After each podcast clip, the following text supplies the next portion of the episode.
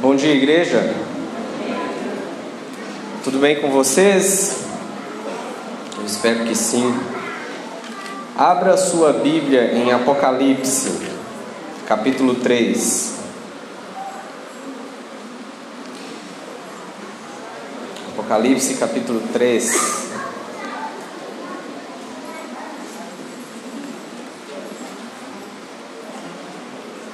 Vamos meditar juntos na palavra de Deus hoje. Para aqueles que não me conhecem, meu nome é Kepler, eu sou genro de Matos e Simone, sou casado com a filha mais nova deles. A mais velha também queria casar comigo, mas não deu certo, só, só a mais nova que conseguiu.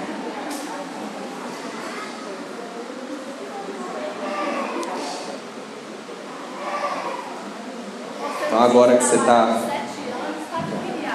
Se eu trabalhar mais sete anos, eu adquiro a outra, né? Estão dizendo ali. Então tá certo. Vamos lá. Apocalipse capítulo 3. Você está com a Bíblia aberta aí, agora feche seus olhos. Vamos abrir nosso coração a Deus e pedir que Ele fale. Não é isso? Feche seus olhos. Vamos orar. Amado Deus e Pai, a tua palavra está aberta agora, a Bíblia. E nós queremos te pedir que o Deus Espírito Santo possa acompanhar a leitura, o estudo e tudo aquilo que falarmos aqui. Nós queremos abrir a porta dos nossos corações e pedimos que o Senhor entre e faça morada aí dentro. Deus, que o Deus Espírito Santo sinta-se à vontade em nosso meio. Que Ele possa conduzir o estudo da Tua palavra. Nós te pedimos que a Tua mão poderosa possa nos conduzir ao aprendizado. Nós já te louvamos através das músicas, te louvamos também com orações e agora queremos te louvar aprendendo mais a Teu respeito e do teu propósito para nossas vidas. Então, venha de encontro às nossas necessidades. Te pedimos em nome de Jesus. Amém. O texto é conhecido, é Apocalipse 3, a partir do verso 14. Carta à igreja de Laodiceia. E diz assim: Ao anjo da igreja de, em Laodiceia, escreve estas coisas diz o Amém, a testemunha fiel e verdadeira, o princípio da criação de Deus. Conheço as tuas obras, que nem és frio nem quente, quem dera fosses frio ou quente. Assim, porque és morno e nem és quente nem frio, estou a ponto de vomitar-te da minha boca. Pois dizes: Estou rico e abastado e não preciso de coisa alguma, e nem sabes que tu és infeliz, sim, miserável, pobre, cego e nu. Até aí. Muitas pessoas usam esse verso para bater na gente, né? Já chega falando assim: Nós somos Laodiceia, você é morno e tá tudo errado na sua vida e por aí vai. Não, essa não é a minha linha de raciocínio. Na verdade, a gente precisa entender o texto bíblico. O contexto ele é escatológico. E na verdade, essa é uma carta profética e sim, ela diz respeito a nós nos nossos dias. Mas por que será que nós somos mornos? E como reverter essa situação em nossas vidas?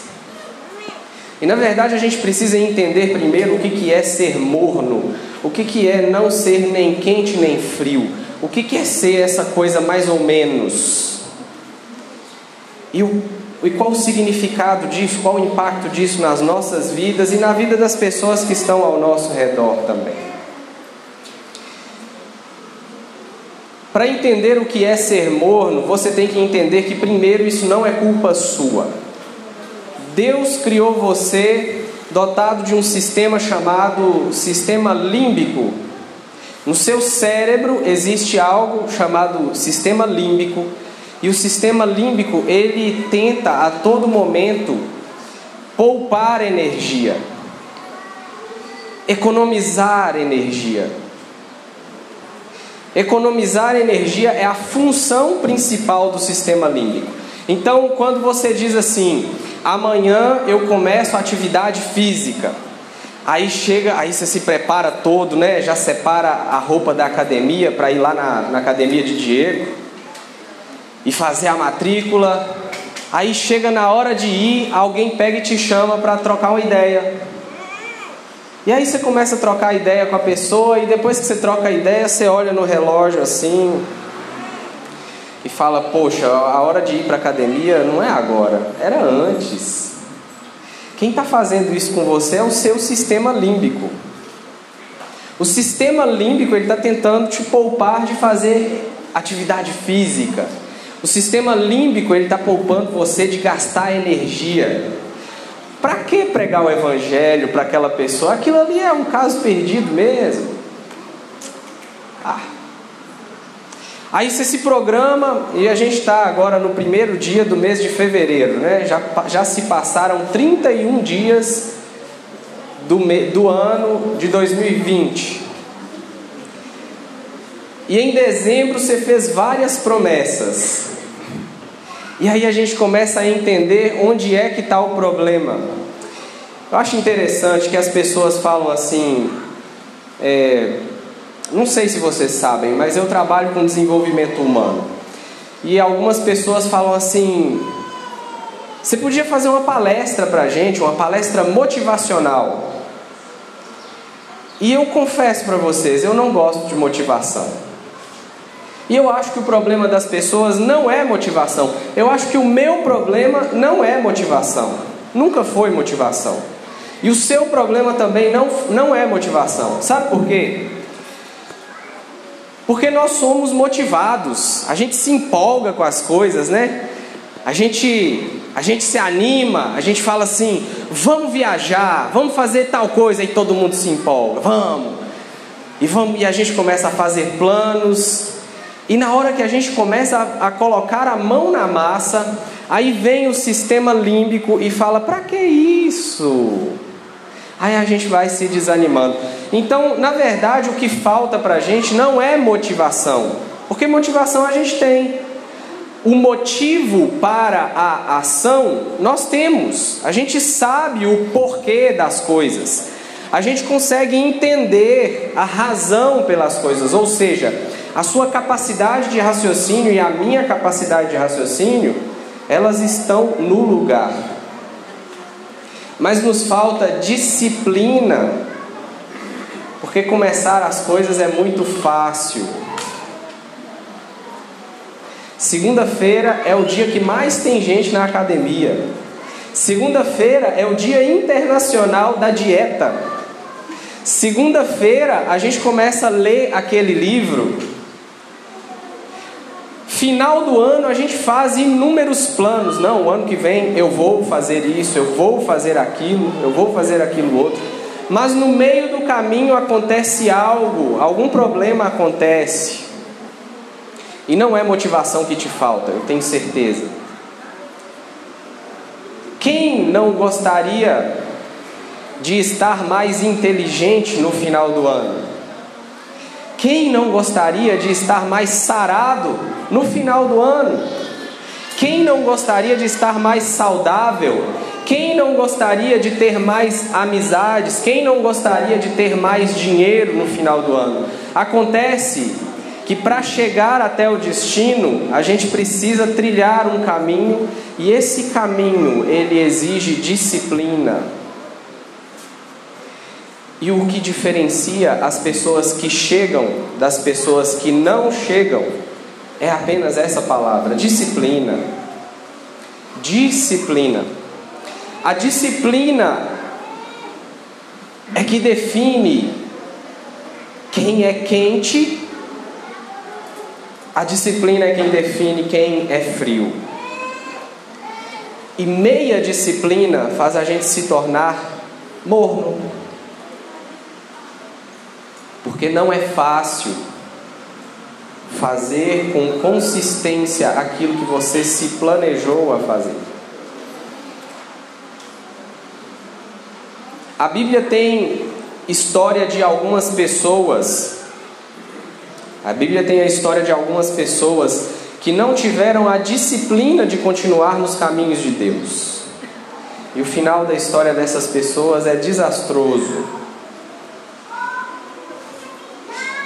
E Apocalipse capítulo 3, ele está definindo como é que começa essa situação. Como é que você dá mais ouvidos ao seu sistema límbico? Como é que você não consegue romper com a barreira da sua zona de conforto? Entenda, zona de conforto é o lugar que o seu sistema límbico quer que você continue, quer que você fique. Para que fazer diferente? Para que andar a segunda milha? Para que fazer mais? Calma. É o sistema límbico que dá, quando chega no final do dia, aí você vê aquela sobremesa deliciosa, né? Você está lá de dieta, tentando mudar, aí o sistema límbico fala assim: você merece. É o sistema límbico que quando você acorda, o despertador está lá tocando, né? 5 e meia da manhã. Você sabe que é a hora que você precisa acordar. Aí o sistema límbico fala assim: só mais 5 minutos. A culpa é do sistema límbico. E o sistema límbico ele joga você num lugar comum. Na média. Todo mundo faz assim. Não é assim? Ou eu estou falando besteira aqui? Vocês concordam com o que eu estou falando? A Bíblia está querendo dizer o seguinte: você está na média você está sendo a média das pessoas. Mas a Bíblia está nos convidando a sermos pessoas acima da média. E Deus, o próprio Deus, a testemunha fiel e verdadeira, é Ele quem está dizendo. Ele fala assim: Olha, eu sinceramente, eu preferia que você fosse frio. Sinceramente, dá assim um nojo de ver você dessa forma. É Deus quem está falando, não sou eu. É nojo que faz a gente querer vomitar. Qual que é o segredo para a gente romper com a barreira do sistema límbico? E isso vale tanto para o lado espiritual quanto para o lado pessoal, quanto para a vida comum. Algumas pessoas dizem que nós temos que jogar o chapéu do outro lado do muro.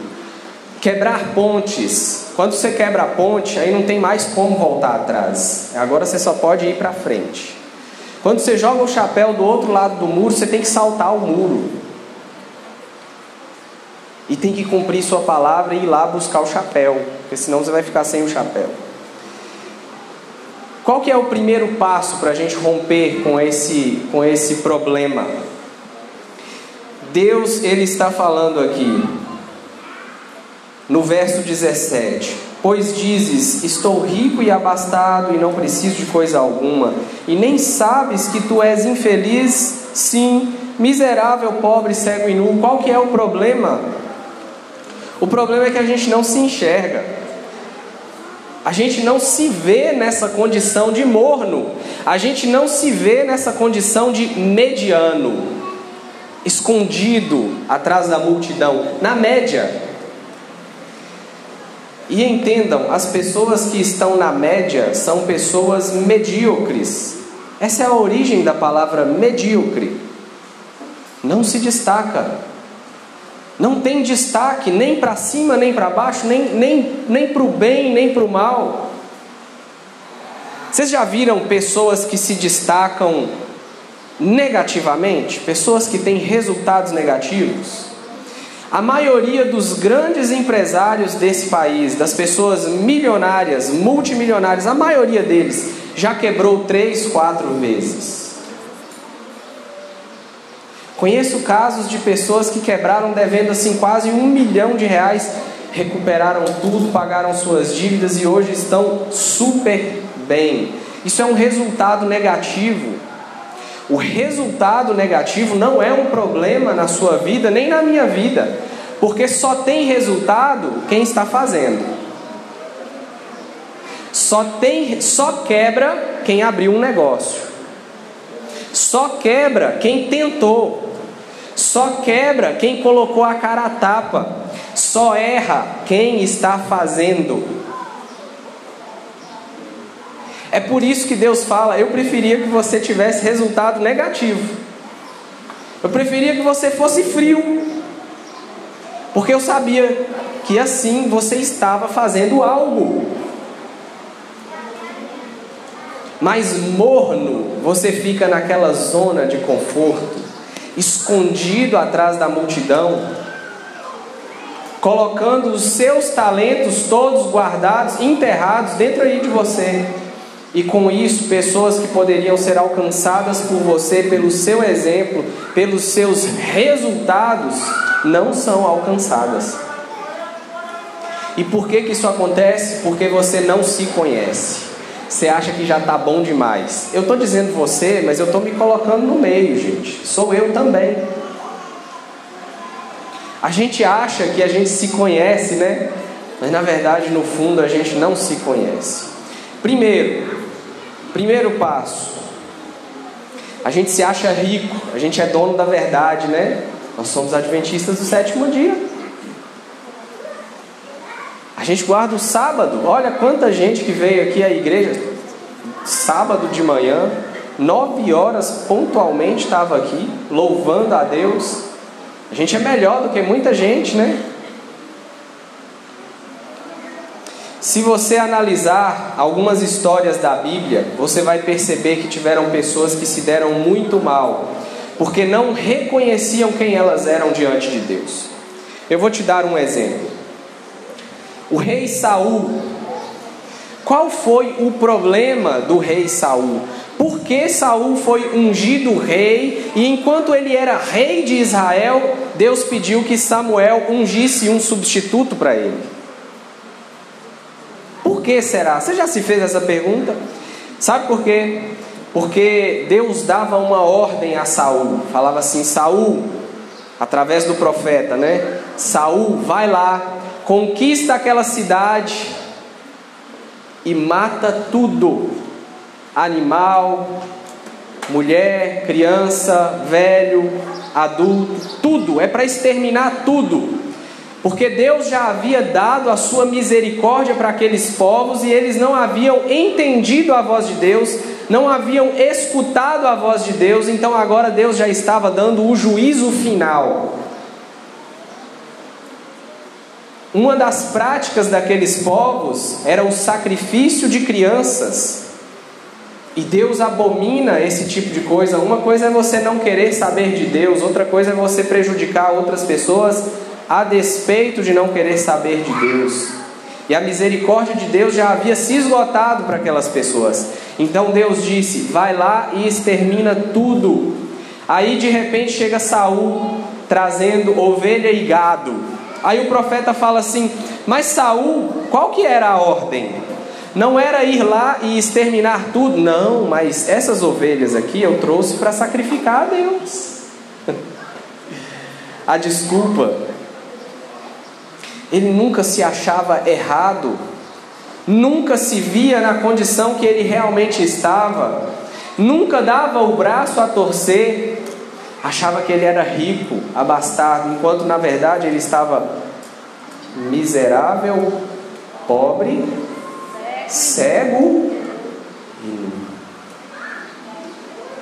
O problema de não nos reconhecermos diante de Deus é que Deus não pode agir. Lembra quando Adão pecou? Que é que Deus perguntou? Adão, onde é que você está? Porque Deus começa a trabalhar no nosso coração através do nosso reconhecimento. Quando a gente abre o coração a Deus e fala assim: Deus, eu pequei, eu errei, a transformação começa a acontecer no nosso coração. Deus pode agir quando nós nos reconhecemos. Eu gosto de uma história da Bíblia que mostra bem esta situação. Dois irmãos, Jacó e Esaú. Vocês sabem qual que é o significado do nome Jacó? Vocês sabem? Jacó significa enganador. Enganador é o nome Jacó. Enganou seu irmão, enganou seu pai. E diante da situação ele teve que fugir de casa. Você conhece a história, você já sabe a história. Pagou caro pelos enganos que ele cometeu. E Deus não pôde transformar a vida de Jacó até o momento que ele se reconheceu como Jacó.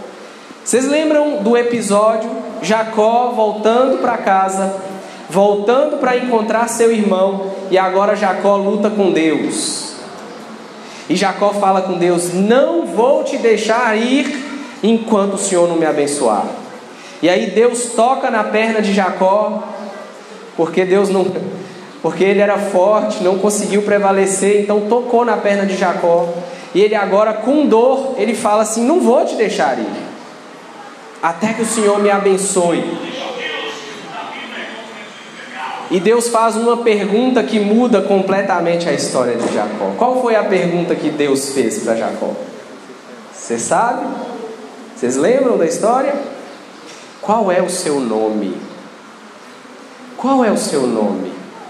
Como é que você. Será que Deus não sabia o nome de Jacó? Deus sabia o nome de Jacó. Mas sabe o porquê daquela pergunta?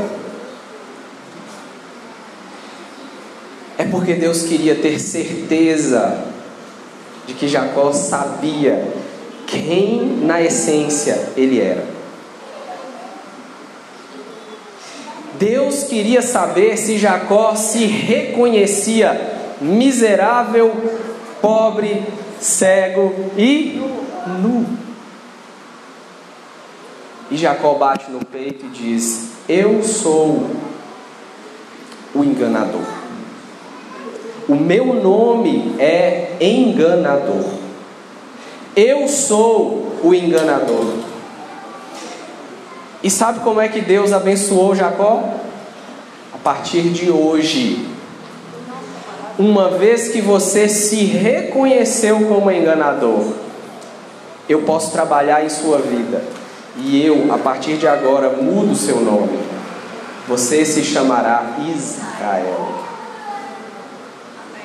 De enganador para Israel. Qual é o conselho de Deus para nós em Apocalipse capítulo 3, verso 18.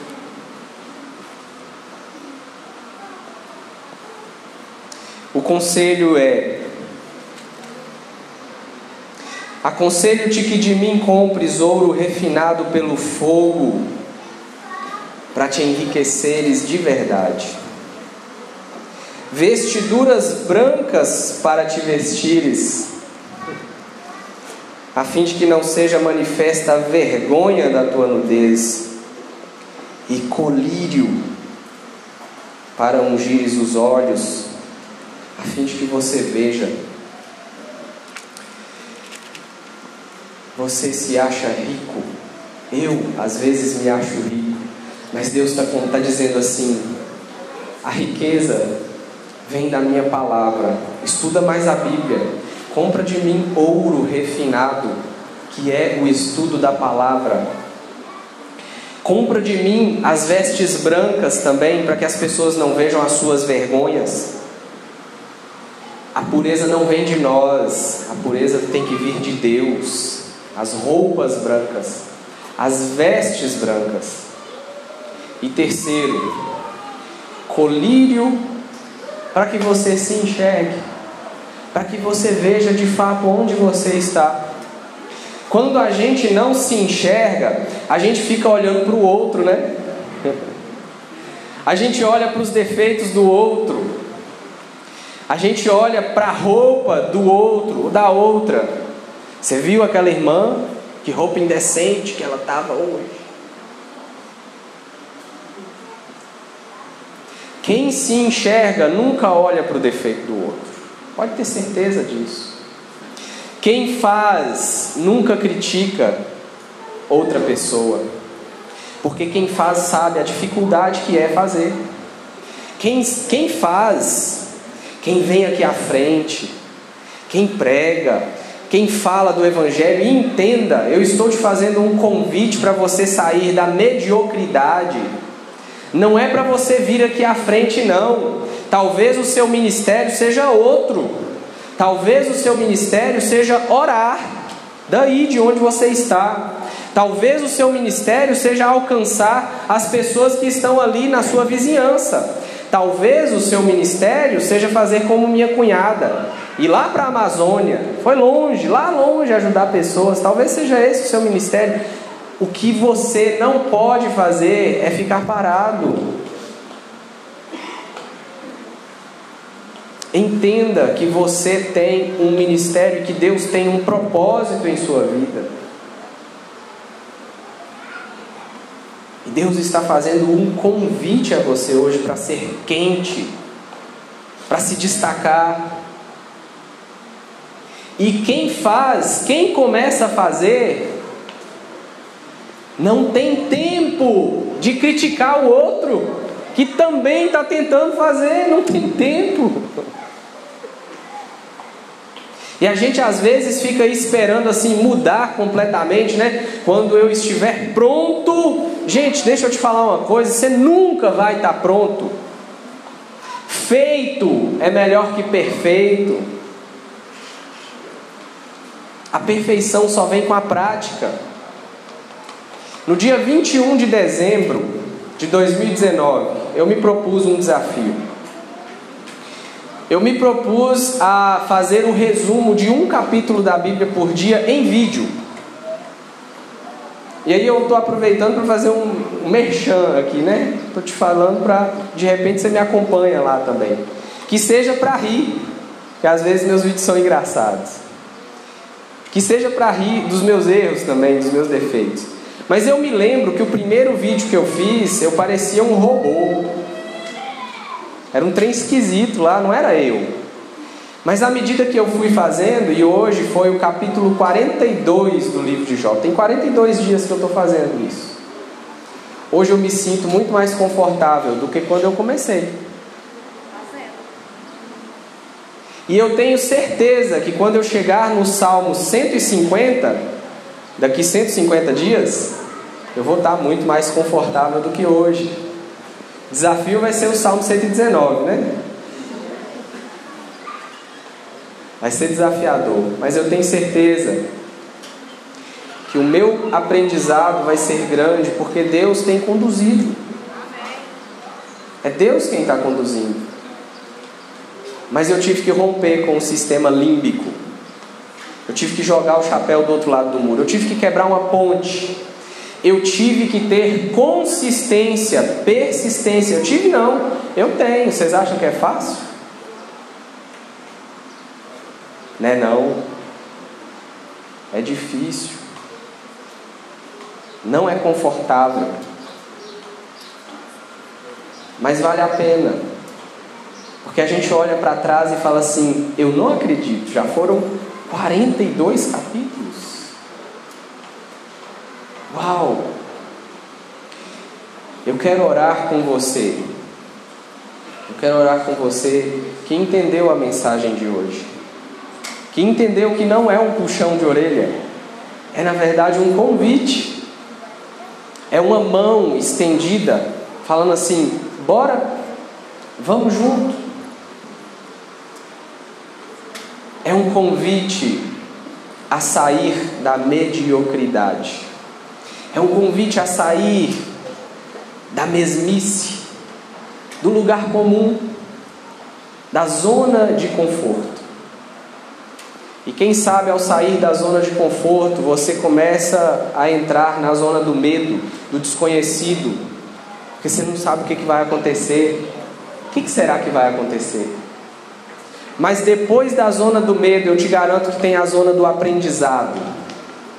E no aprendizado você cresce.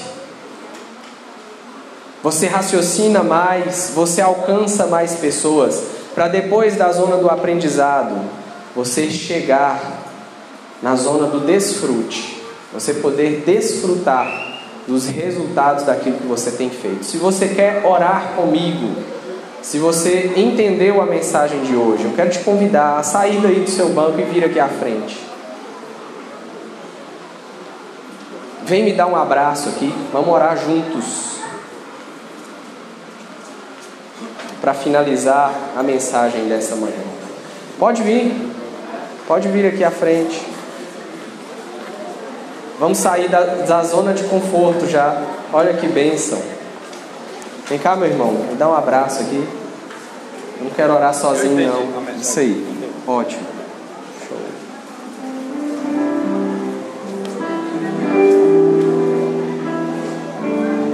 Que bom. Que bênção.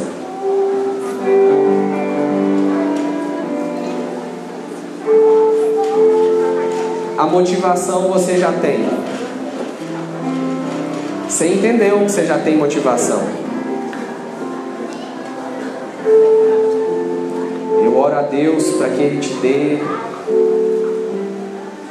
persistência. Eu oro a Deus para que Ele te dê consistência. Eu oro a Deus para que Ele te dê sabedoria para lidar com os altos e baixos, com os resultados negativos que às vezes vem. Eu oro a Deus para que Ele te dê consistência naquilo que você se propôs a fazer. Feche seus olhos. Deus, olha quantas pessoas entenderam a mensagem de hoje. Olha quantas pessoas o Deus Espírito Santo tocou nesta manhã. Eu não sei o que vai no coração dessas pessoas, mas eu sei que cada uma delas tem uma função diante de Ti. Cada um de nós temos uma função na sociedade, cada um de nós temos também uma função na nossa comunidade cristã. Eu te peço, Deus, agora que o Senhor deu motivo no coração destas pessoas, que o Senhor dê a elas consistência, persistência, perseverança. Que o Senhor dê a elas força, foco e fé naquilo que elas se proporem a fazer. E que estas ações, Deus, possam, possam ser para cumprirmos o objetivo que o Senhor deseja para nossas vidas, que é sermos a mão estendida a outras pessoas. Eu tenho certeza, Deus, que quando nós reconhecermos a nossa condição diante de Ti, o Senhor nos dará o privilégio de comprarmos ouro, vestes e colírio. Ajuda-nos, Deus, a nos enxergarmos. Ajuda-nos a termos o olhar voltado para nós mesmos, não como egoísmo, mas para entendermos todos nós precisamos ser transformados pelo Teu poder. Amém. Que a crítica, Senhor, seja cada vez mais escassa no meio destes nossos, desses meus irmãos aqui de Medina. Amém.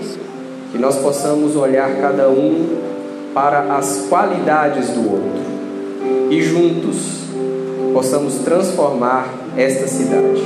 Para a honra e glória do teu nome, nós te pedimos, em nome de Jesus. Amém.